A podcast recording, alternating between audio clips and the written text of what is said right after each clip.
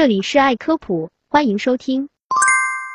继在秦始皇帝陵百戏俑坑出土的仰卧俑上发现多枚指纹后，指纹学专家近期又对这些指纹进行了比对，发现这件陶俑的制作工匠应为青少年。据秦始皇帝陵博物院副院长周平介绍，修复人员在对仰卧俑进行保护修复时，在其腹部表面彩绘之上发现三枚连续的指纹痕迹。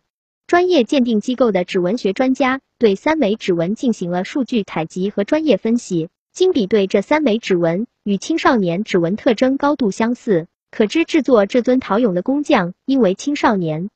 此外，在百戏俑坑发现的这些陶俑衣服上有大量彩绘，研究人员采集了大量纹饰信息，对彩绘颜料进行分析检测，构建了百戏俑纹饰信息数据库，并结合文献资料复原百戏俑服饰。周平表示，以百戏俑为实物资料，秦始皇帝陵博物院将开展秦代百戏乐舞研究，逐步构建秦时期的百戏乐舞体系。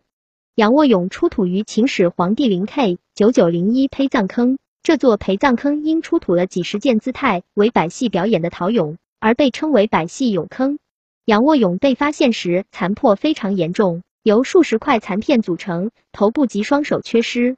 经专业人员历时九个多月的修复，这尊陶俑呈现出脚前掌及双膝着地、身体后倾呈仰卧状的姿势。